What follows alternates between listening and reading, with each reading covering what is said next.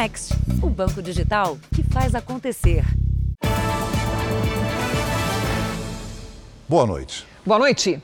O centro financeiro e um dos principais cartões postais de São Paulo, a região da Avenida Paulista, sofre com a escalada de violência. Nos três primeiros meses do ano, o número de furtos e roubos cresceu mais de 60% na região. Em uma semana, pelo menos, duas pessoas foram atacadas com golpes de faca. Uma câmera de segurança flagrou a tentativa de roubo. O vigilante Tercival Viana foi abordado por um assaltante quando parou de moto num sinal. As imagens mostram que Tercival desceu e tentou fugir, mas foi esfaqueado várias vezes. O motorista de uma van, que viu a cena, saiu do carro e se atracou com o ladrão. O homem, que prefere não mostrar o rosto, disse que agiu sem pensar. Foi um momento de instinto que eu deparei com o indivíduo tentando roubar a moto do senhor. Quando a faca dele caiu no chão, aí consegui agarrar ele e algumas pessoas da rua me ajudaram e a polícia chegou na hora e apreendeu ele, né? O vigilante passou por uma cirurgia e está fora de perigo. O assaltante, identificado como Gabriel de Oliveira Afonso, tem passagens pela polícia e é considerado perigoso. Tem crimes de roubo, de resistência, de tráfico, é, violência doméstica, furto, ou seja, é um indivíduo, é um criminoso nato. Não é o primeiro caso de tentativa de roubo com faca aqui na região central de São Paulo. Na semana passada, um fisioterapeuta foi esfaqueado quando descia as escadas desta estação do metrô na Avenida Paulista. Segundo a Secretaria de Segurança Pública, o número de roubos e furtos nesta região cresceu 62% no primeiro trimestre deste ano, em comparação com o mesmo período de 2021.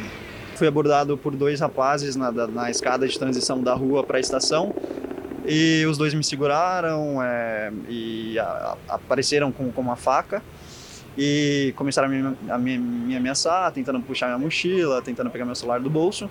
E foi nesse momento que ele desferiu o golpe e eu me defendi com a minha mão. Felipe ainda tem a mão esquerda enfaixada, como ele é fisioterapeuta, não consegue trabalhar. Enquanto conversávamos, dois seguranças do metrô apareceram, mas segundo Felipe, nenhum deles estava por perto no momento do ataque. Não tinha segurança de metrô, eu tive que passar as catracas, ir para a plataforma para procurar um segurança para conseguir fazer os primeiros socorros. Quem anda pela região não esconde a sensação de insegurança. Que a gente anda segurando as bolsas, prendendo, e a gente vê os meninos, molecada saltando na nossa frente. O que transmite segurança para a gente é realmente você perceber que tem bastante policiamento, e, e aqui já teve mais. E agora eu vejo que não tem tanto. O metrô, em nota, afirmou que a segurança nas áreas internas e acessos da estação Trianon-MASP foi intensificada e a Polícia Militar esclareceu que o policiamento na região também foi reforçado. Veja agora outros destaques do dia. Sobe para 25 o número de mortos em operação policial no Rio de Janeiro. Relator do projeto que fixa imposto sobre combustíveis e energia propõe compensação a estados e municípios.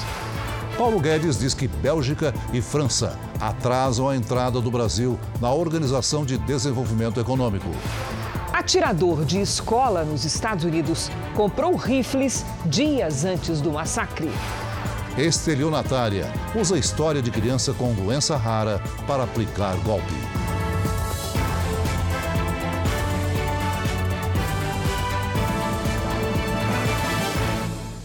Oferecimento Bradesco Prime. Conecta você aos seus investimentos.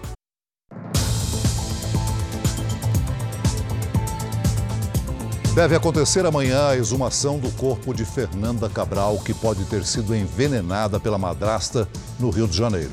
Hoje, a equipe médica que atendeu a jovem e ao irmão dela começou a ser ouvida pela polícia. Os depoimentos dos médicos são considerados essenciais. Um deles, que estava de plantão no dia que Fernanda Cabral deu entrada no hospital, esteve hoje na delegacia. A polícia espera que os relatos ajudem a esclarecer o que aconteceu com a jovem, de 22 anos. Ela e o irmão, Bruno Carvalho, de 16 anos, tiveram sintomas parecidos depois de comerem refeições preparadas pela madrasta, Cíntia Mariano Cabral. Fernanda não sobreviveu. A polícia vai fazer nesta quinta-feira a exumação do corpo de Fernanda. Os peritos tentam encontrar possíveis vestígios de veneno.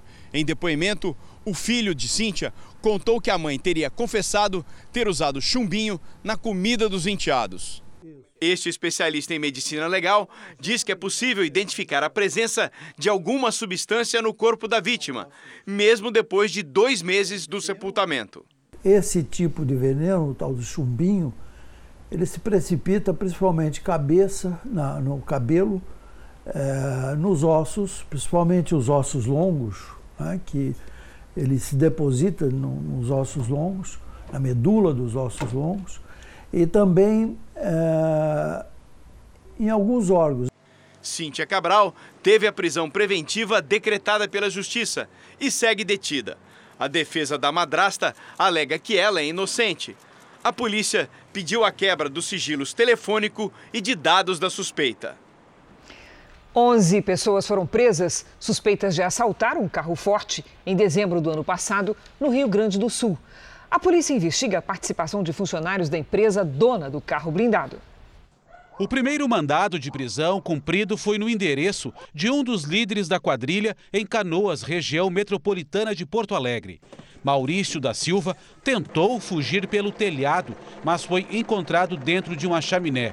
Ele é um dos homens nessa imagem fingindo abastecer caixas eletrônicos junto com outros criminosos que vestiam fardas falsas de um grupo tático da Polícia Civil. O assalto aconteceu em 29 de dezembro do ano passado em um supermercado em Guaíba, a 30 quilômetros da capital gaúcha. 11 pessoas suspeitas de terem participado do assalto foram presas hoje em seis cidades. Entre os detidos está um funcionário da empresa que faz a segurança do blindado. Outro homem que também atua como vigilante, mas em outra empresa e que participou do crime, se entregou à polícia. Havia de fato uma divisão de tarefas, né? não só para a prática dos atos imediatos, mas também a, a, reunião de outras pessoas que propiciaram né, o fornecimento de armas de fogo, é, dos veículos utilizados na ação criminosa e também dos vestuários, né, sejam as fardas, os uniformes, sejam os capacetes, placas balísticas, coldres, enfim. No assalto de dezembro, os criminosos levaram mais de 4 milhões de reais. Grande parte do dinheiro foi abandonada em um carro usado na fuga. Durante a perseguição, na época, dois homens foram presos e outros dois morreram em uma troca de tiros com a polícia. Um suspeito segue foragido. Imagine pagar 30 reais por um único ovo. Foi o que aconteceu no litoral de São Paulo. Um homem foi enganado por golpistas e acabou pagando mais de mil reais por 30 ovos. O carro do ovo com alto-falante promoção passou nessa rua do Guarujá. A oferta chamou a atenção. Esse morador decidiu comprar. Eles ainda comentaram quando eu fui comprar ovo com eles, falou, tá bem contra o nosso ovo, tá barato, né? 30 ovos por 16 reais, muito em contra o ovo tava. Usou o cartão de débito para pagar a bandeja com 30 ovos. Mas o valor cobrado foi 60 vezes maior. Quando olhou no aplicativo, ele tinha passado 1.016 reais um ovo, né? E saímos de moto atrás e não vimos mais ninguém. Cada ovo custou mais de 30 reais. Esse golpe está cada vez mais comum e geralmente acontece da mesma forma. Na hora de cobrar por um produto, o falso vendedor digita um valor muito mais alto na maquininha e entrega para o cliente digitar a senha. A pessoa não percebe que o visor da maquininha está arranhado, não dá para visualizar todo o valor digitado. A pessoa coloca a senha e devolve a maquininha para o golpista. Comete o segundo erro, não pede o comprovante da transação. O golpista vai embora e o cliente fica com prejuízo. Essa modalidade de estelionato, ela muda de tempos em tempos. Né? Dessa vez foi com o carro do ovo, uma novidade. Mas comumente, nós tivemos aqui em outras cidades registros recorrentes de vendedores de colchão, vendedores de filtros de água. Dias atrás, o Jornal da Record mostrou uma variação do golpe comum na capital paulista. No caso, os estelionatários usavam a venda de morangos. No caso do golpe do ovo, o consumidor pediu ressarcimento ao banco. É destaque no noticiário internacional. Um dia depois, começam a se tornar públicos os detalhes do massacre em uma escola americana, o terceiro do tipo com o maior número de mortos na história do país. Ao menos 19 crianças e duas professoras morreram. Todas as vítimas estavam numa mesma sala de aula. Já o atirador comprou as armas usadas poucos dias antes do ataque. Ele também morreu atingido pela polícia. Antes de cometer o massacre, Salvador Ramos postou fotos em uma rede social. Segundo a investigação, ele também publicou mensagens de texto e anunciou o primeiro crime que cometeu aqui, na casa onde morava. O jovem de 18 anos atirou na própria avó. Ela sobreviveu e chamou a polícia. Está internada em estado grave. Em seguida, uma nova mensagem: Vou atirar em uma escola. Salvador roubou o carro da avó e dirigiu até a Robb Elementary School, onde estudam crianças de 5 a 10 anos de idade. Dentro da escola, ele disparou diversas vezes com duas armas automáticas, que, segundo a polícia, foram compradas na semana passada, de forma legal. Todas as vítimas estavam na mesma sala de aula. A gente não esperava por isso, afirmou o avô do atirador. Salvador Ramos morreu atingido pela polícia. O massacre aconteceu poucos dias antes do início das férias de verão. Muito bem, nossa equipe acaba de chegar aqui no local onde tudo aconteceu, na pequena cidade de Uvalde, aqui no Texas. Nós estamos no ponto mais próximo que se pode chegar da escola, da Elementary School, da escola de ensino primário, onde tudo aconteceu. A escola está logo ali atrás, há muitas flores ali naquele local, né, naquele, naquele portal de entrada da escola, mas toda essa área, veja, está completamente cercada para o trabalho da polícia. Nós temos pelo menos o quarteirão inteiro aqui, ó, de toda essa área da escola completamente fechado para o trabalho da investigação das autoridades que continuam por aqui. Nas primeiras horas, as famílias dos estudantes vieram para este centro comunitário. Cães de terapia foram levados até o local para acalmar crianças e parentes que esperavam por notícias. Aqui, a polícia está colhendo material genético para conseguir identificar todas as crianças que foram atingidas pelo atirador. Algumas já foram nomeadas. São crianças com idade entre 8 e 10 anos, com bom histórico escolar e que praticavam esportes no colégio. Entre elas, Eliana Garcia, uma menina de 10 anos. Ela era muito feliz e extrovertida. Adorava dançar, cantar e praticar esportes. Ela era muito doce, afirma a tia da estudante. Lexi Rubio, também de 10 anos, é outra vítima. Espero que ela não seja apenas um número, que algo seja resolvido.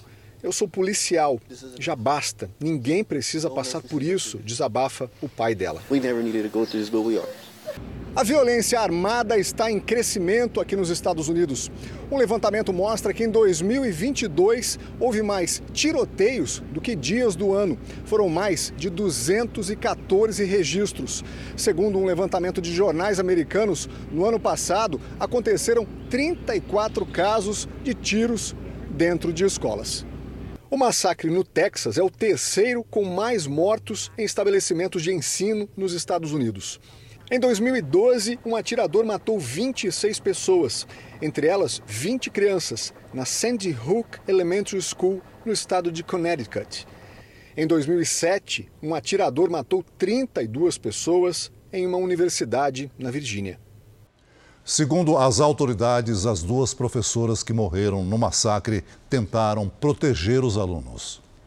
A dedicação na sala de aula e o cuidado com os alunos eram características comuns de Iva Mireles e Irma Garcia.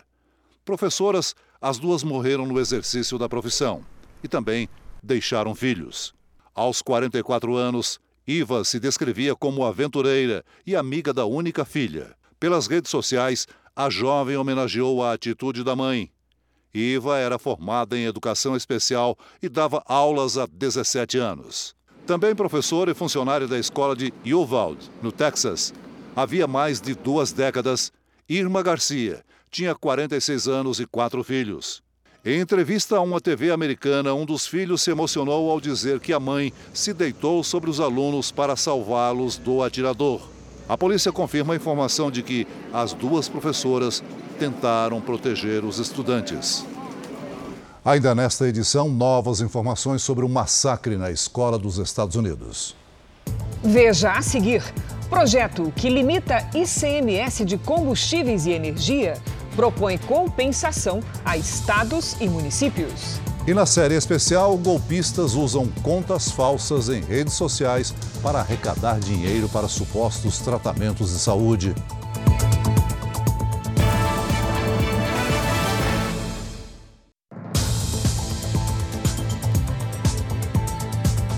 Um grupo de mais de 200 advogados pediu para participar do julgamento de um recurso por suposto abuso de autoridade contra o ministro Alexandre de Moraes. A ação contra Moraes foi apresentada ao STF pelo presidente Bolsonaro. Os advogados pedem para participar do eventual julgamento de um recurso que o presidente Jair Bolsonaro apresentou ontem ao Supremo. O ministro Dias Toffoli havia decidido pelo arquivamento da ação, mas o presidente recorreu e pediu que a situação seja decidida pelo plenário da corte. Jair Bolsonaro argumenta que o ministro Alexandre de Moraes cometeu abuso de autoridade ao conduzir o inquérito das fake news. O grupo de advogados argumenta que o processo pode criar uma regra para eventuais punições de crimes praticados por ministros das cortes superiores, o que seria algo inédito no direito. Fontes ligadas ao ministro Dias Toffoli não acreditam que ele aceitará o pedido de levar o assunto a plenário, porque já arquivou a ação com o argumento de que Moraes não cometeu crimes. Reservadamente, alguns ministros acreditam que o pedido dos advogados tenha sido encomendado pelo Planalto para pressionar Toffoli. O procurador-geral da República, Augusto Aras, já revisou outro pedido de Bolsonaro para investigar Moraes no Ministério Público. Ele teria opinado também pelo arquivamento, mas ainda não liberou a divulgação do documento. A Câmara dos Deputados discute e pode votar ainda hoje um projeto que limita a cobrança do ICMS, tributo estadual, para combustíveis e energia elétrica, entre outros produtos. Vamos direto a Brasília com a repórter Renata Varandas, que tem as informações. Boa noite, Renata. Oi, Celso. Boa noite para você, boa noite para a Cris, boa noite a todos. Pois é, o projeto determina que combustíveis, energia elétrica, gás de cozinha, telecomunicações e transporte público são bens de consumo essenciais e por isso a cobrança do ICMS não pode ultrapassar os 17%. Só para se ter uma ideia, tem estado que cobra mais de 30% de ICMS na gasolina e na energia elétrica. O relator apresentou um novo parecer hoje que acrescenta aí uma compensação aos estados e municípios. Se eles tiverem perda maior que 5% na arrecadação, cabe aí ao governo federal arcar com o prejuízo. Esta regra seria válida até o dia 31 de dezembro. Bom, se for aprovado aqui na Câmara, o projeto segue para o Senado. Celso e Cris. Obrigado, Renata. Uma pesquisa divulgada hoje pela Fundação Getúlio Vargas mostra que a fome cresceu no Brasil durante a pandemia. Nos dois anos em que a economia foi fechada por causa do isolamento social, a parcela da população que não conseguiu dinheiro para sustentar a própria família subiu seis pontos percentuais. Lohane está desempregada desde o começo da pandemia. Mãe solteira, ela tem cinco filhos para criar. Aí eles comem e eu fico com fome. Porque entre eles eu, a prioridade é eles, sempre foi. As medidas de isolamento social impactaram de forma severa a mesa dos mais pobres. Em 2019, 30% dos brasileiros, em algum momento, não tinham renda suficiente para levar comida para casa. Em 2021, esse índice subiu para 36%. A pesquisa aponta que a fome passou a atingir ainda mais as mulheres, principalmente aquelas entre 30 e 49 anos, com filhos pequenos. Eu diria que o fato que as mulheres, durante a pandemia, foram demandadas em casa, os filhos em casa, sem merenda escolar, por causa da escola, etc. A fome se tornou mais feminina. Isso tem consequências para o futuro da, da economia e do país. É a primeira vez desde que o levantamento começou a ser feito que a insegurança alimentar no Brasil supera a média mundial, levando-se em conta a comparação entre 120 países pesquisados. Uma crescente, já alta e crescente é, insegurança alimentar e desigualdade de insegurança alimentar no país. Quer dizer, a nossa diferença entre os mais ricos e os mais pobres de segurança alimentar não tem paralelo em outros lugares. Hoje, mulheres como Lohane voltaram para casa com cestas básicas arrecadadas por lideranças comunitárias. Uma maneira de reduzir o risco de subnutrição, um dos impactos da fome.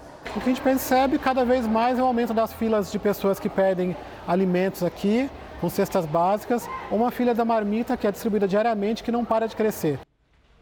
Veja a seguir: técnico de um dos principais times de basquete dos Estados Unidos faz protesto emocionado contra massacre em escola. E na série especial, a golpista arrependida que pediu para devolver o dinheiro arrecadado para um falso tratamento de saúde.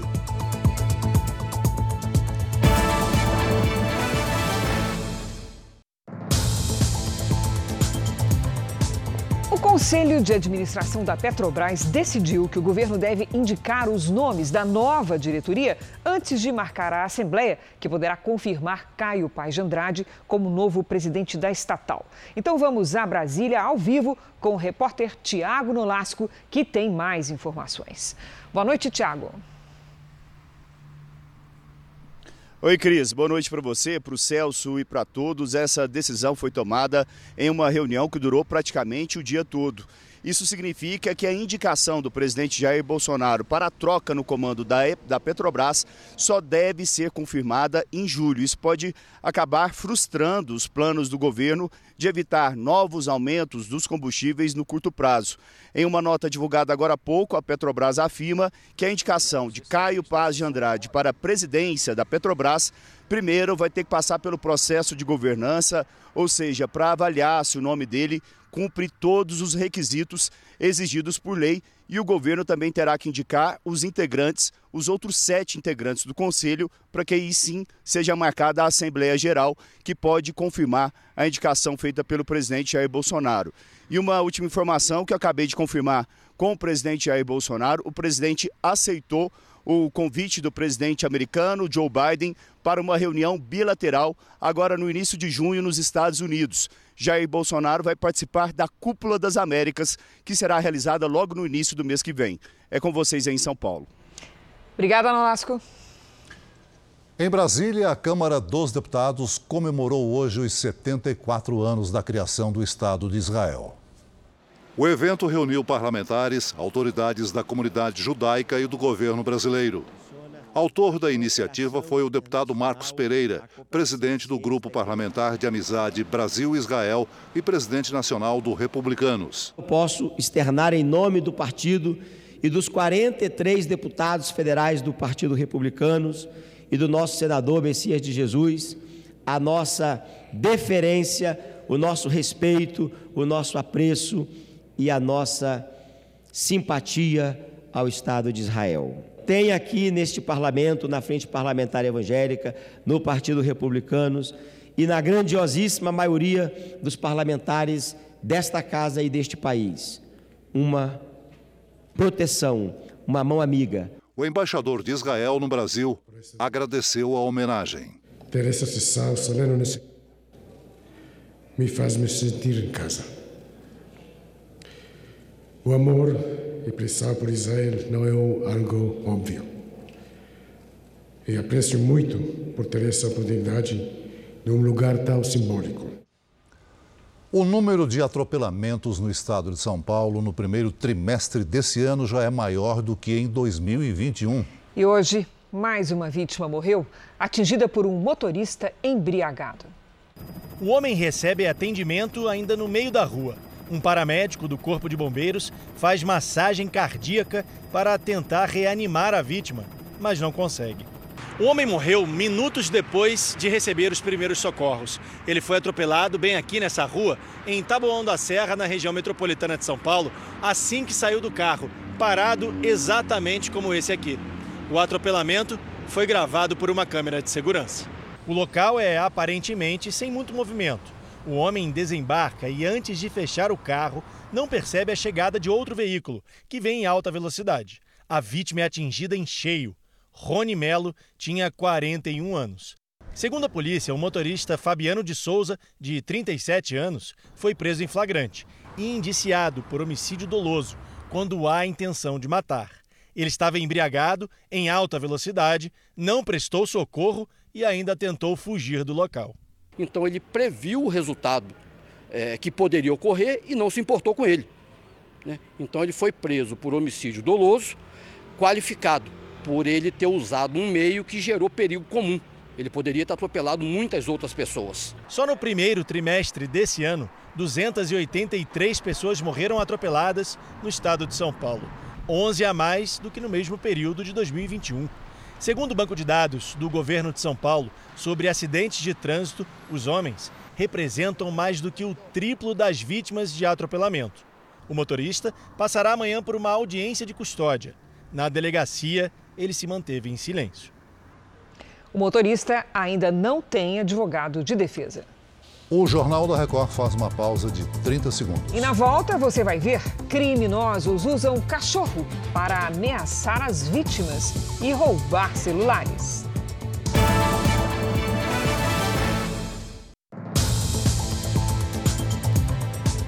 O Conselho de Administração da Petrobras decidiu que o governo deve indicar os nomes da nova diretoria antes de marcar a Assembleia, que poderá confirmar Caio Paz de Andrade como novo presidente da estatal. Então vamos a Brasília ao vivo com o repórter Tiago Nolasco, que tem mais informações. Boa noite, Tiago. Oi, Cris. Boa noite para você, para o Celso e para todos. Essa decisão foi tomada em uma reunião que durou praticamente o dia todo.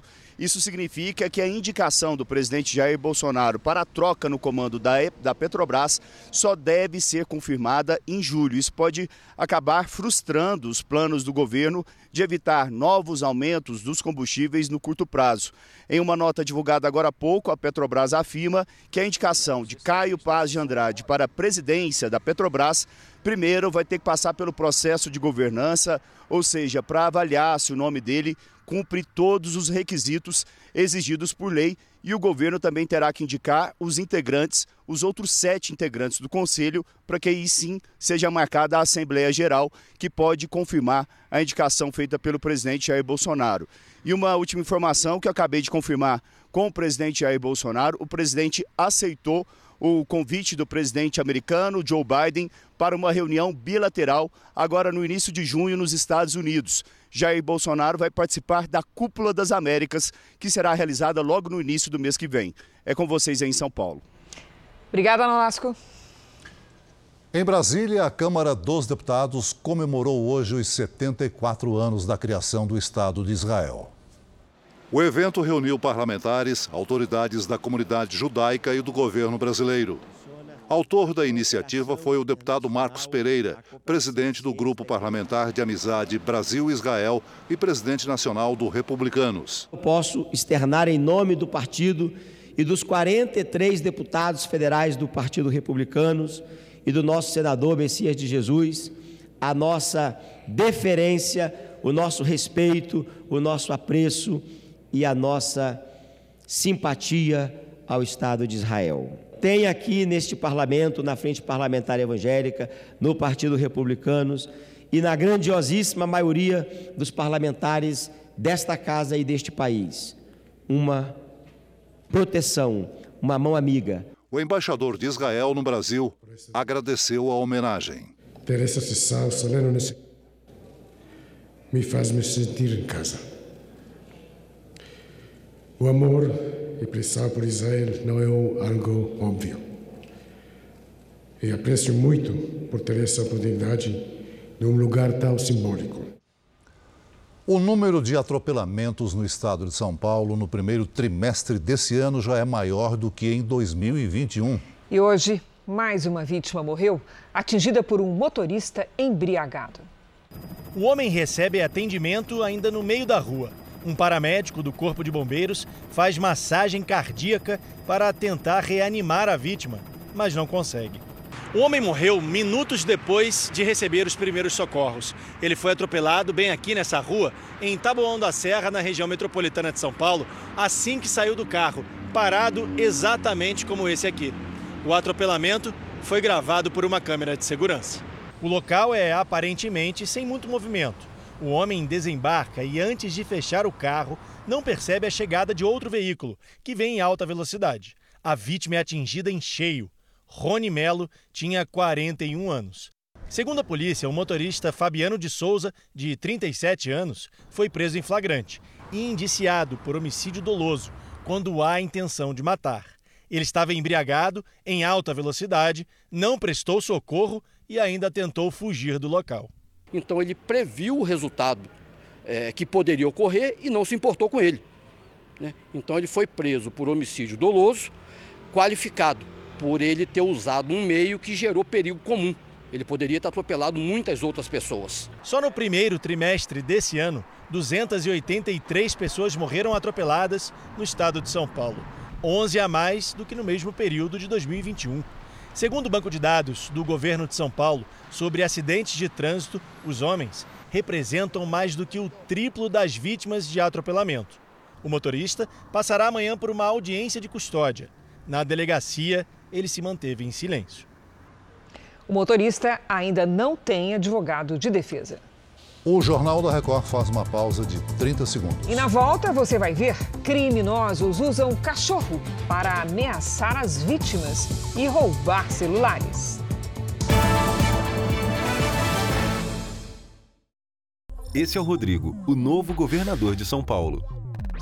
Por que, que São Paulo é o estado mais desenvolvido do Brasil? Porque a gente sempre soube fazer dessa diversidade a nossa força. Aqui todo mundo respeita todo mundo e sabe que a gente tem que conviver para que todos possam avançar e subir de vida. É um estado que não tolera a intolerância, que respeita a diversidade. É a união de São Paulo que fez o estado mais desenvolvido do Brasil. Eu aqui como governador quero proteger e defender São Paulo contra essa guerra ideológica que não resolve o problema de ninguém.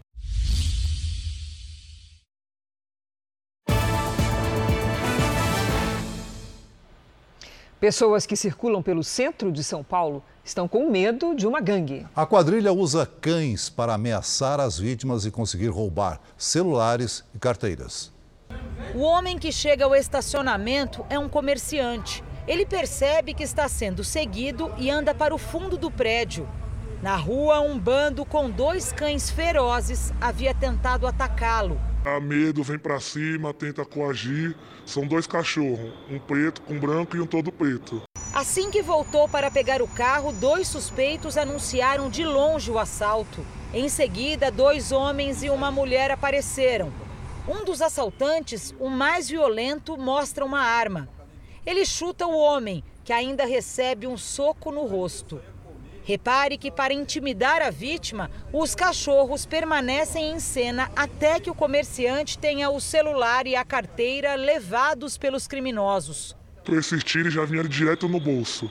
Ele já sabia que o celular estava no bolso. Este outro homem também foi vítima do mesmo bando. Quando eles atacam, o cachorro automaticamente já ataca junto. Tipo, o cachorro já está tão acostumado a roubar junto com eles que já aprendeu o comando, o instinto deles é atacar a pessoa. A quadrilha ficou conhecida aqui na região como a Gangue dos Cães, que age sempre da mesma maneira. Dois dos criminosos anunciam um assalto e incitam um ataque dos cachorros. Os outros três suspeitos fingem ser moradores, que incentivam as vítimas a entregar os bens na hora da abordagem. Os crimes costumam acontecer perto da biblioteca municipal, no centro da cidade. São as mesmas pessoas todos os dias. Que ataca, que bate, que agride, que derruba o pessoal no chão. Outro dia eu vi ele arrastando uma menina pelo cabelo, para a menina soltar o celular. Com medo, Isabel não sai mais com carteira nem com qualquer bijuteria. Cansada de ver assaltos na porta de casa, ela agora esconde o celular quando vai à rua difícil porque você não consegue ajudar as pessoas que estão sendo assaltadas, mesmo que você tenha vontade, porque eles também te agridem, te machucam. E a gente fica numa situação de refém. No Rio de Janeiro, subiu para 25 o número de mortos durante uma operação das forças de segurança na Vila Cruzeiro. O Jornal da Record teve acesso a imagens exclusivas que mostram criminosos observando o trabalho da polícia. Eles buscaram esconderijo no alto. Dali, vigiavam a polícia que tinha acabado de ocupar a Vila Cruzeiro. Os criminosos não perceberam que uma câmera no helicóptero blindado da PM filmava a ação. Os dois homens usavam roupas camufladas. Por segurança, a aeronave estava distante da região dos intensos confrontos. 24 horas depois da ação, a polícia ainda buscava por feridos. Dois suspeitos baleados estavam no complexo do Alemão. O menor que não foi identificado morreu. Familiares passaram o dia no IML para liberar os corpos. Quatro feridos estão internados. Hoje, o ministro do Supremo Tribunal Federal, Edson Fachin, demonstrou preocupação com o resultado da ação. Foi Fachin quem decidiu que, durante a pandemia, as operações em comunidades só poderiam ocorrer em situações excepcionais. O governador Cláudio Castro disse que vai continuar investindo na qualificação da polícia. O Ministério Público Federal e o Estadual abriram procedimentos para investigar a conduta dos policiais na ação. Segundo as autoridades, o Complexo da Penha é esconderijo de chefes do tráfico de drogas. O revide dos criminosos às forças de segurança foi feito com um arsenal de 14 fuzis e 20 granadas. As armas apreendidas na operação da Vila Cruzeiro mostram por que os confrontos foram tão violentos. Os traficantes dessa quadrilha têm comprado armas cada vez mais letais e perigosas. Alguns desses fuzis não são utilizados nem pelas forças de segurança do Rio de Janeiro. O AK-47, né, mais especificamente, é uma arma que notoriamente é mais conhecida do mundo, está envolvido em todas as guerras contemporâneas, em todos os continentes, inclusive na guerra da Rússia e Ucrânia que tem grande capacidade de destruição. Nós não utilizamos essa arma. Um tiro desse tipo de arma tem o alcance de quase 2 quilômetros. Segundo a polícia, foi um disparo de um fuzil de longa distância feito por criminosos durante a operação que tirou a vida de Gabriele Ferreira da Cunha. A família se despediu hoje da cabeleireira que tinha 41 anos. Muito amada, muito querida, muito brincalhona. O que não deveria ter acontecido, aconteceu. Foi minha filha morrer. No entorno de Goiânia, uma onça pintada está deixando a população com medo. Agentes do Ibama instalaram câmeras para tentar descobrir uma maneira de lidar com o animal. Imagens feitas por moradores mostram a onça pintada de perto. Parece ser um filhote. Outro vídeo mostra o animal do lado da cerca, até sumir na vegetação. Meu Deus! Os registros estão sendo feitos na região metropolitana de Goiânia, a maioria na zona rural de Aragoiânia, mas algumas aparições já aconteceram também em Trindade. Olha lá. Esse daí é ela. Aham, é ela. As marcas do bicho estão por toda parte, nas árvores arranhadas, no galinheiro destruído e até uma pegada de 16 centímetros. Com medo, os moradores da região passaram a ficar trancados durante a noite, período em que o animal fica mais ativo. Segundo biólogos, uma onça pode circular até 25 quilômetros em uma única noite. Mas de pouco adiantou a precaução. A onça passou a ser vista também durante o dia. Aí na hora que eu agachei para ver, ela passou rapidão sorrateira, tipo engateando, acho que para pular a cerca já para ir embora, mas ela estava aqui dentro. Miguel, de 9 anos, conta que deu de cara com a onça enquanto brincava no quintal da chácara. A cabeça dela é muito gorda. Aí ela abriu a boca, quando ela abriu a boca, esse tenzinho aqui dela enrugou tudo. Agentes do Ibama instalaram câmeras para saber se apenas uma onça está rondando a região e tentar impedir o susto que aconteceu na semana passada em Nova Lima, na região metropolitana de Belo Horizonte. Uma sussuarana, também conhecida como onça parda, apareceu dentro do banheiro de uma escola. Davi Miguel, de 9 anos, foi quem achou o bicho. Eu vi a cara dela e aí ela fez um. Aí eu saí correndo. Eu ia ficar parado, não. A onça parda de Minas Gerais foi capturada e solta na natureza. Voltamos com as notícias do massacre nos Estados Unidos. O técnico do Golden State Warriors, da Liga Americana de Basquete, fez um discurso emocionado pouco antes de entrar em quadra. Não vou falar sobre basquete. Foi assim que o técnico Steve Kerr abriu a entrevista antes da partida contra o Dallas Mavericks, na noite de ontem. Muito comovido, o técnico do Golden State Warriors cobrou uma ação contra a violência. When are we going to do something? I'm tired. I'm I'm so tired of getting up here and offering condolences to to the devastated families that are out there. I'm so tired of the excuse me. I'm sorry. I'm tired of the moments of silence. Enough. Em seguida, ele criticou a falta de uma fiscalização mais rigorosa para a venda de armas no país. O treinador perdeu o pai ainda jovem. Malcolm Kerr era presidente da Universidade Americana de Beirute e foi assassinado a tiros em 1984 no Líbano, durante a Guerra Civil no país do Oriente Médio. Pelo mundo, mensagens de solidariedade e homenagens às vítimas. Estudantes de uma escola na Índia acenderam velas para lembrar os mortos no ataque. No Fórum Econômico Mundial, na Suíça, o presidente da Ucrânia, Volodymyr Zelensky, prestou solidariedade às famílias que perderam seus parentes no tiroteio. O governo chinês também enviou condolências, assim como o presidente do México, Manuel López Obrador. Pelas redes sociais, o secretário-geral da ONU escreveu: Meu coração está com as famílias e os que amavam cada uma das vítimas.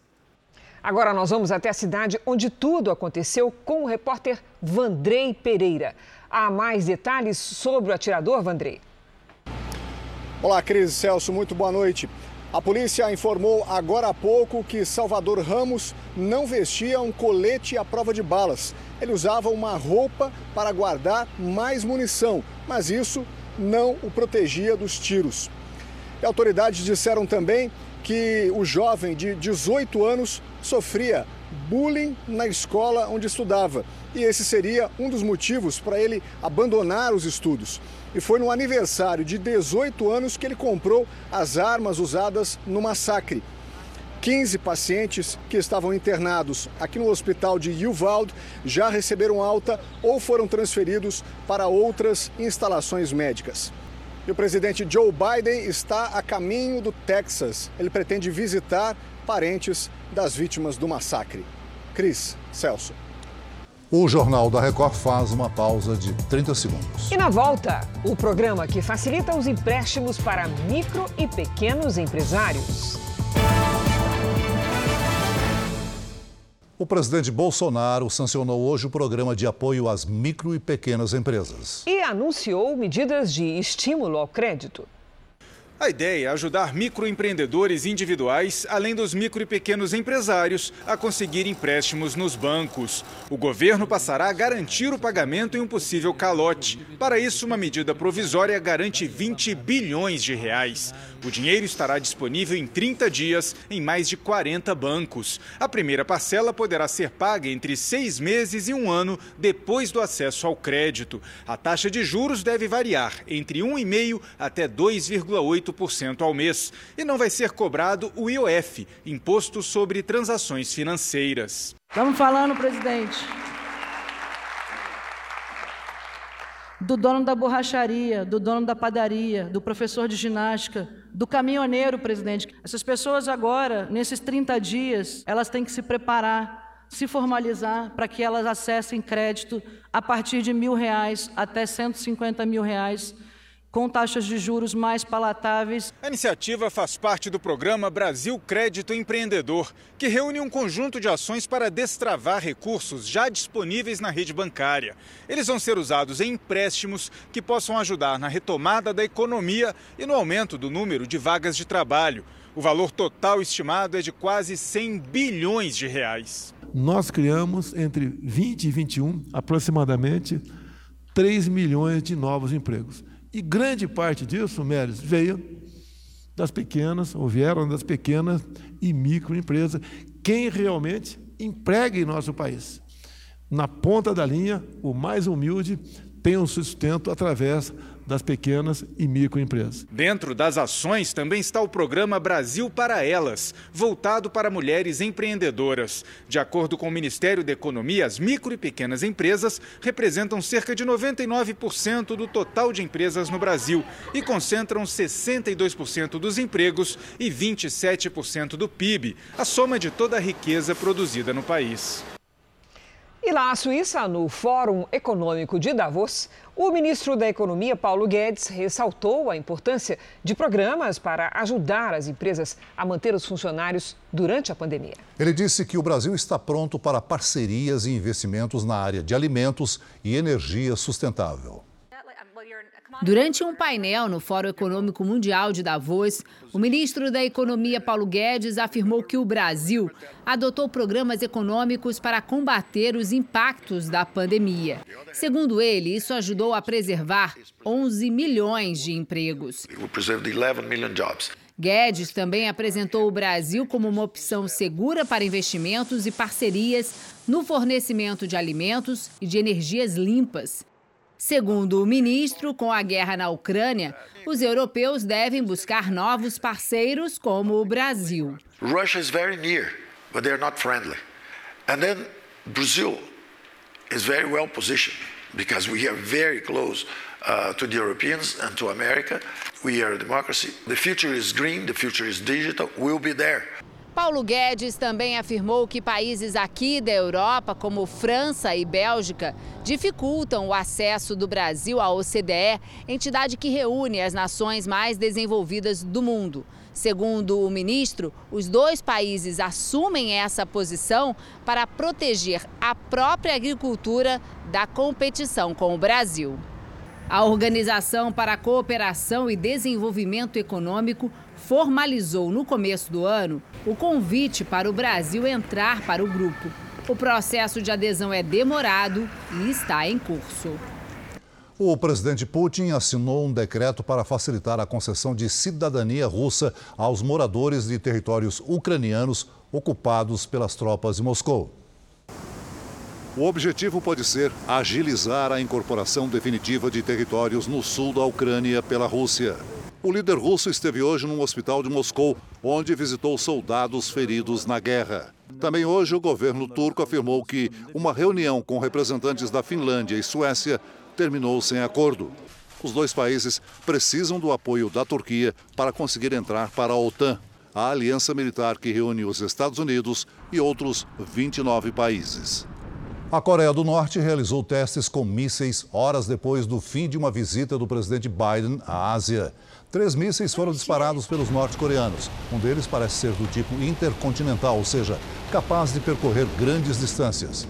Em uma aparente resposta, os Estados Unidos e a Coreia do Sul realizaram exercícios militares conjuntos no território sul-coreano.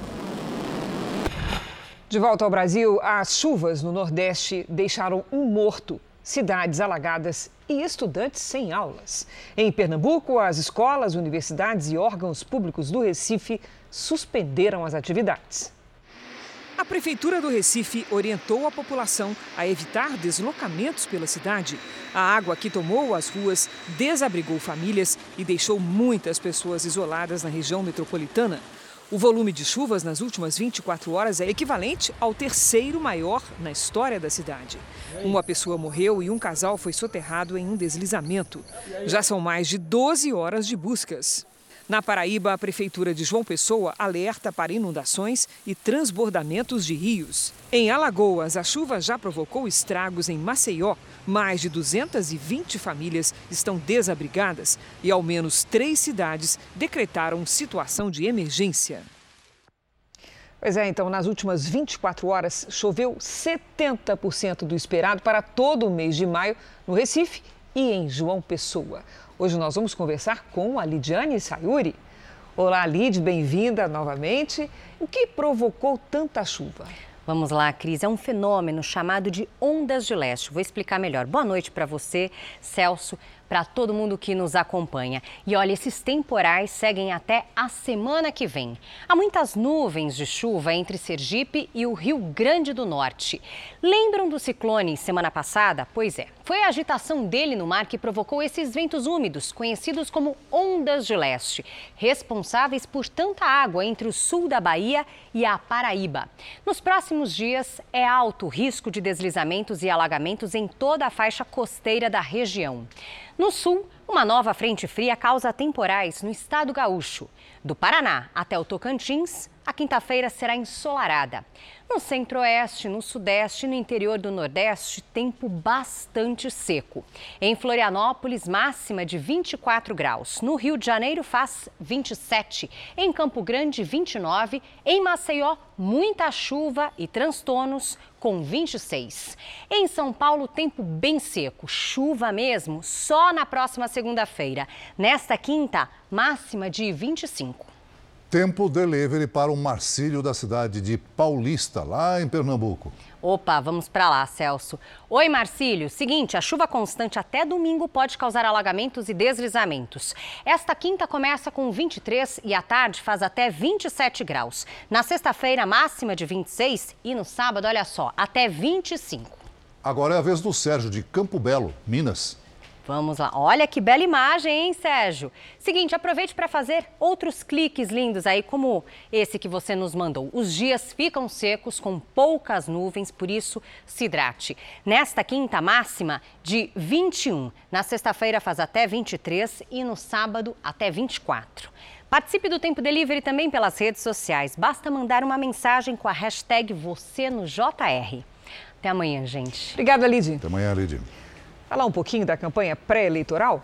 Oficializada pré-candidata à presidência pelo MDB, a senadora Simone Tebet disse hoje ter certeza de que terá o apoio do PSDB. Simone Tebet chegou acompanhada dos presidentes do MDB e do Cidadania.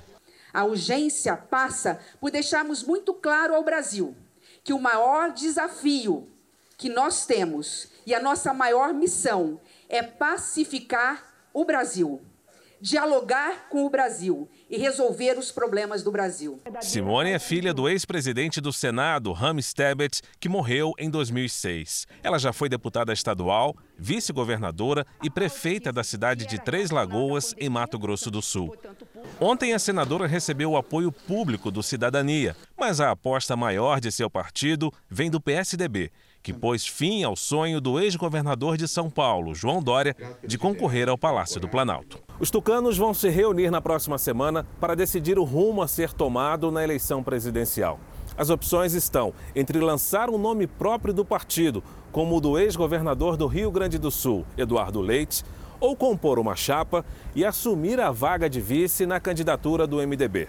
Esta última alternativa é a aposta de Simone Tebet para decolar. Eu não tenho dúvidas que a semana que vem nós estaremos com aquele que sempre foi nossos aliados de primeira hora, né? homens e mulheres de bem do PSDB. O deputado Lincoln Portela, do PL de Minas Gerais, foi eleito o novo vice-presidente da Câmara dos Deputados. Ele recebeu 232 dos 406 votos registrados no painel eletrônico da Câmara. Vamos a mais uma pausa de 30 segundos. E na sequência você vai ver: criminosos aproveitam o drama real de crianças doentes para aplicar golpes. Criminosos que se aproveitam do drama de crianças doentes para aplicar golpes na internet. Na reportagem especial de hoje, a mãe de uma menina com uma doença rara que depende de doações para comprar dieta líquida para a criança. Vítima de uma estelionatária, ela teve os donativos interrompidos.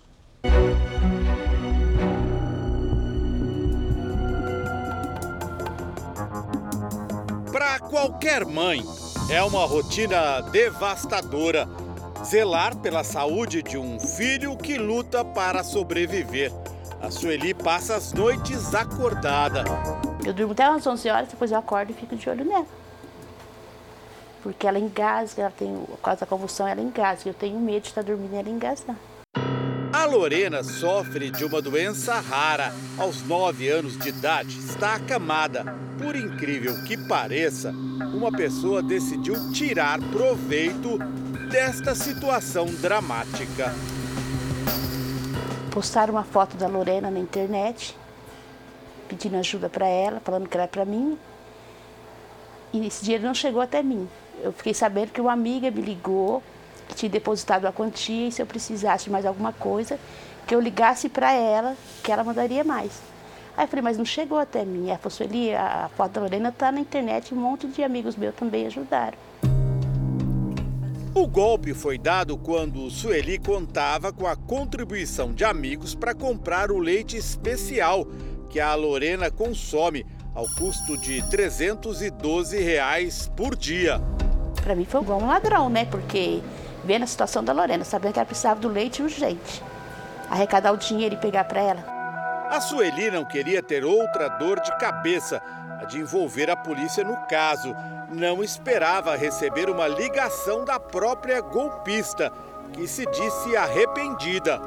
Agora, ela me ligou essa semana falando que vai parcelar em três vezes o que ela pegou. Ela disse que arrecadou 6 mil reais. Este delegado diz que a Sueli deveria registrar um boletim de ocorrência.